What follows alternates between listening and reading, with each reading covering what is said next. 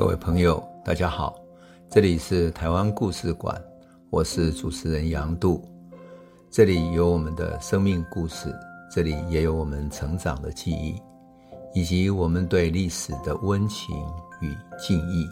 欢迎您收听。各位朋友，大家好。我们上一集谈到了，在蒋经国晚年的时候，其实他面对的是一个中国五千年未有的大变局，也就是走向现代化的一个时代的总体的变化。那这个已经不是普通的变化，而是从农业文明走向工业文明，走向现代社会的巨变，历史上未曾有过的，而且一改变之后就再也回不去了。所以。蒋经国脑袋里面是怎么样思考台湾未来的方向呢？我想这是非常值得我们去探讨的。蒋经国在一九八一年的时候就曾经跟美国的朋友讲过，他说在台湾大幅提升了国民所得跟生活水准以后，未来会是推动民主化、在地化，还有跟中国大陆改善关系，这是未来良好的时机，因为我们已经打下了良好的基础。一九八六年四月的时候，蒋经国亲自宣布要成立政治革新委员会，开始严拟国会改革、解除戒严、开放党禁等等的问题。换言之，他在接受《华盛顿邮报》访问的时候，不是突然提出的，而是他心中胸有成竹，开始严拟一些新的改革办法了。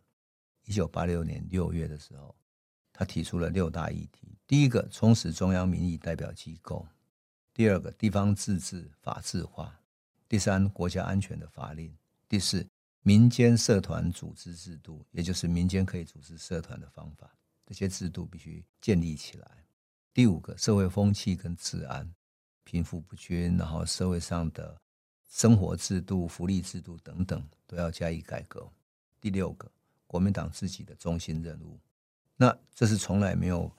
过的种种的改革是很根本性的。事实上，一九八五年，也就是一年前，蒋经国曾经把马英九找去，然后他就问马英九说：“戒严的英文是怎么讲的？”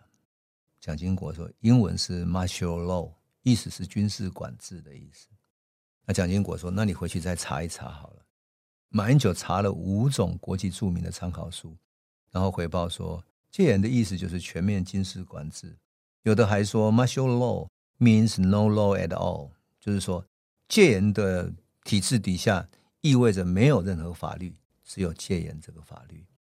蒋经国听了很困惑的说：“可是台湾没有军事管制啊。”马英九在一九八五年就知道了，蒋经国心里面其实在考虑要解除戒严的事情。他想到一年前一个蒋经国的意大利朋友曾经给美军顾问团第八任的团长。叫契列拉哈，然后他写过一封信给蒋经国，谈到台湾戒严的利弊。他认为台湾背了戒严的黑锅。事实上，台湾并没有戒严国家的严重限制，是应该考虑解除戒严。何况是戒严了三十几年了。那契列拉是二战的英雄嘛，是美军的英雄，曾经活捉德军西欧战区的指挥官，所以后来派来台湾。那他太太呢，是蒋经国的英文家教老师，跟蒋家呢常常有家庭的聚会，因此他的意见得到了蒋经国的重视。而那一封信是马英九翻译的，所以他知道来龙去脉。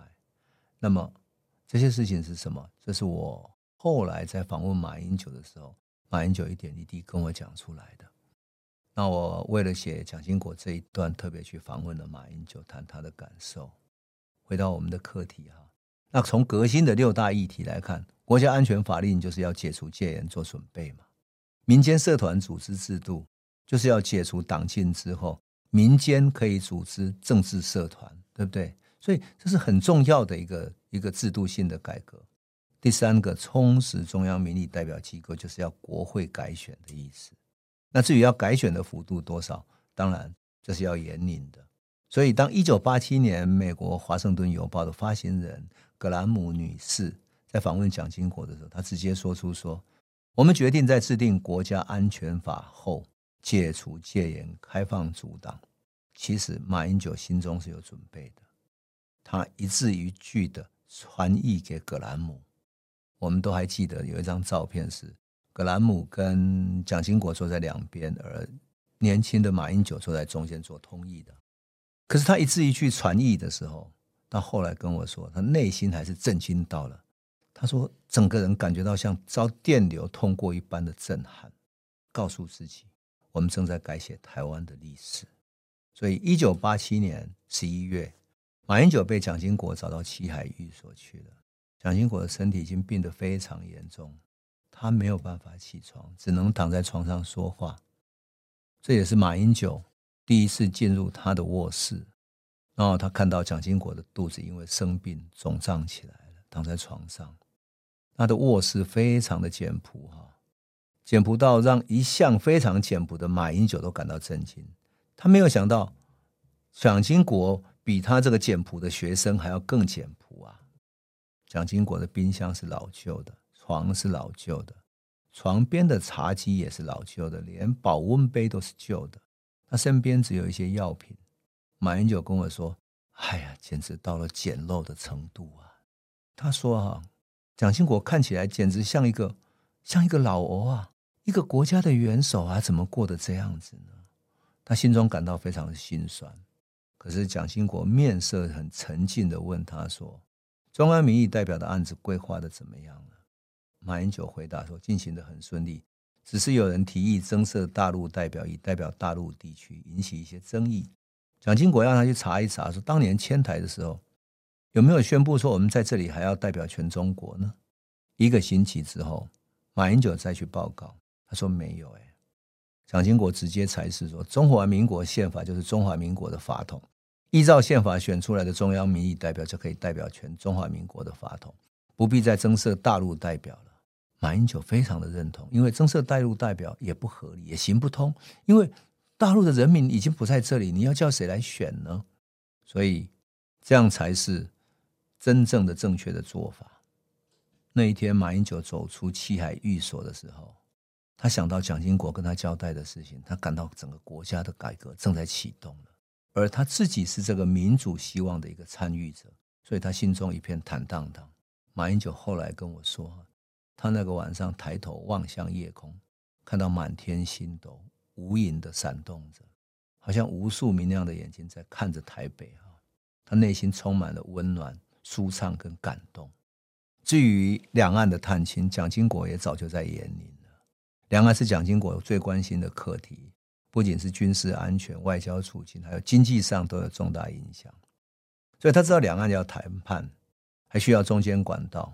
当然，陈香梅曾经帮廖承志来传话，蒋经国没有做什么表示。最后，蒋经国还是信赖他的老朋友新加坡的总理李光耀。李光耀曾经几度进去大陆跟邓小平对话，他也帮邓小平传话给蒋经国，然后。叫李光耀跟蒋经国说，向我在莫斯科的同学问候。那邓小平也跟一些学者谈到未来两岸的构想，说北京绝不派官员或部队到台湾，不干预台湾的政治人事，也就是领导人的问题嘛。那统一协定维持一百年不变，外交也可以维持一些关系，跟其他国家签一些特别协定的权利。邓小平说的话原话是这样，他说。你不吃掉我，我不吃掉你；你不要烦我，我也不烦你，各行其事，就这样的话语。所以，其实这些可以是一个很宽松、有弹性的谈判的起点。可是，蒋经国后来想了想，他认为台湾好像还没有足够的共识啊，要等到民众有这些共识，才可以开始进行两岸谈判。可是，蒋经国跟李光耀都同意的是说，让大陆跟台湾、新加坡这样的繁荣开放的社会多接触。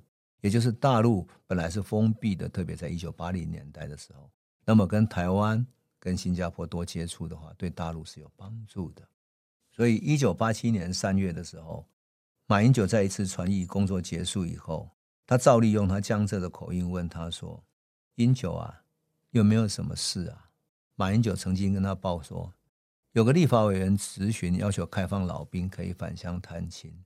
其实现在每年呢，一两万人经过香港回大陆去探亲了，但也有一些老兵不愿意违法。他身上写着想家的长袍，在游街请愿。很令人同情呢、啊。结果蒋经国要他去向国民党的副秘书长张祖仪报告，原来张祖仪奉了蒋经国的命令，已经开始在规划两岸开放探亲的办法了。好，过不久，也就是接受格兰姆访谈之后不久，就宣告两岸可以开放探亲了。这个门一开，再也没有老兵或者大陆亲人的身份的问题了。台湾人人人都可以到大陆去观光了。一九八七年十二月的时候，李光耀的夫妇呢来台湾五天，他去看了蒋经国，谈了好几个小时。他们对大陆的时局抱乐观的态度，即使说胡耀邦下台，后来赵紫阳等等，可他们都同意中国的开放改革不会改变了。中国历史走到一个历史性的阶段，而台湾跟大陆如果不能化解政治上的歧见，最后一定会走向兵戎相见，武力解决。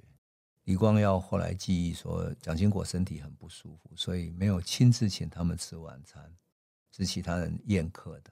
那这一年的耶诞节呢，整个家族都聚会了，可是聚会到欢乐的时光呢，蒋经国突然觉得身体很不舒服，跟他的医生江碧林说：“我身体很不舒服，你帮我找个专家检查一下吧。”结果第二天早上，江碧林说：“可以啊，你要来住院吧。”可是第二天，蒋经国还要去国民大会参加纪念大会。结果第二天早晨，三千多个群众围住了阳明山的中山楼，呼喊着抗争的口号，一路上喊着“老贼下台，万年国会改选”。布条沿着阳明山的山路拉着，国民党的秘书长李焕就劝蒋经国说：“你不要去吧。”蒋经国居然跟他说：“你们怕他们打我是吧？没关系啦，他们要打就让他们打好了，一切照常来做。”所以这一天，蒋经国进入国民大会，也就是阳明山中山楼的时候，底下还有很多代表哈，特别是民进党代表，拉着“老贼下台”的布条在抗议着，但是。蒋经国没有办法告诉他们的是，国会改革的程序已经启动了，然后整个国家改革的方向已经在启动了。这时候，蒋经国的副官推着轮椅，把没有办法走路的蒋经国推到台上，台下呢有国民党的民意代表鼓掌欢迎，但是民民进党的代表呢发出了抗议之声，掌声、鼓掌声、抗议声此起彼落，蒋经国都没有理他们。他简短的问候一下，然后请人朗读他的讲稿。讲稿里面有提到哦，他说改进国会机关的组成，但没有人在意，因为没有人知道这是一个政策的承诺。致辞结束的时候，他副官推着轮椅要离开嘛，结果蒋经国缓缓的回头，深深的看了一眼，他望着抗争的人，也看着整个会场。我在访问马英九的时候，他跟我说，他那时候坐在台下靠左边前排的位置。他很分明的看到蒋经国的脸，他的眼神，他看到他的眼神是这么悲伤，这么无奈，好像在这个纷扰的国会里面，在这个他曾经深爱的国家，他做最后的深深的凝视。他看到老人那张很疲倦的脸，看到那个仿佛在说：“我都做了这么多了，你们还要我怎么做啊？”一种很无奈的深深的凝视。马英九感到非常不舍，一阵心酸。只是他怎么样也没有想到，说那是他最后一次看到蒋经国最后的凝视。几天以后，宋楚瑜去看蒋经国，他拿了一份党外杂志哦，上面还说蒋经国要像蒋介石一样盖一个豪华的大纪念堂。蒋经国就笑了，他说：“我连给自己盖一栋房子都没有耶，干嘛要盖一个大坟墓呀？”一月十二号，马英九拟好了国会改革方案，要拿去中常会报告的时候。想不到十三号的上午，蒋经国没有来参加中常会。到下午一点多，就传来他大量吐血的消息。到了晚上，蒋经国过世的消息就正式公布了。蒋经国过世，没有像蒋介石那样铺张的纪念活动，也没有电视上的歌功颂德。所有的媒体啊，开放了党禁的报禁，新的媒体都出现了。可是，所有媒体只有称赞他对台湾经济建设的贡献。还有刊登他很多民间友人怀念他的各种文章，刊载他过去的影像。影像里面是他筚路蓝缕去中横陪那些老兵开场，去中横陪那些老兵建构中横，还有十大建设的工地等等。我想晚年的蒋经国应该有很深的寂寞跟忧患吧。他知道上苍给他的时间不多了，他想要为台湾谋一个长治久安的未来。他知道时代在改变，环境在改变，潮流也在改变，所以他例行了一系列的改革。就是这一系列的改革，改变了整个台湾社会，乃至于他未来的方向。终于有二十一世纪台湾走出现在的路。蒋经国过世的第二天，一月十四号，第一团的老兵返乡探亲团从台北出发，踏着蒋经国打开的两岸之门，走上回家的路。两岸的和平交流之门从此开启了。二零一八年四月的时候，也就是蒋经国过世三十年之后。我访问马英九，谈到蒋经国最后的改革跟最后的心路历程。马英九谈到蒋经国那个简朴的，像老兵的房间，还有在中山堂最后的回眸的时候，马英九还是心酸的红了眼眶，他眼泪一直掉下来，一直流下来。他觉得蒋经国的一生和台湾这块土地深深的连接在一起，而他为国家所做的奉献将是永恒的，值得让人深深记忆和怀念的。这里是台湾故事馆 Podcast，我们每周一、周五会固定更新新的台湾故事，请随时关注台湾故事馆粉丝页，按赞并分享。最后，我们工商放送一下：若你对本节目有兴趣，可以购买纸本的《有温度的台湾史》，更方便您阅读。本节目由中华文化永续发展基金会制作。连振东文教基金会赞助。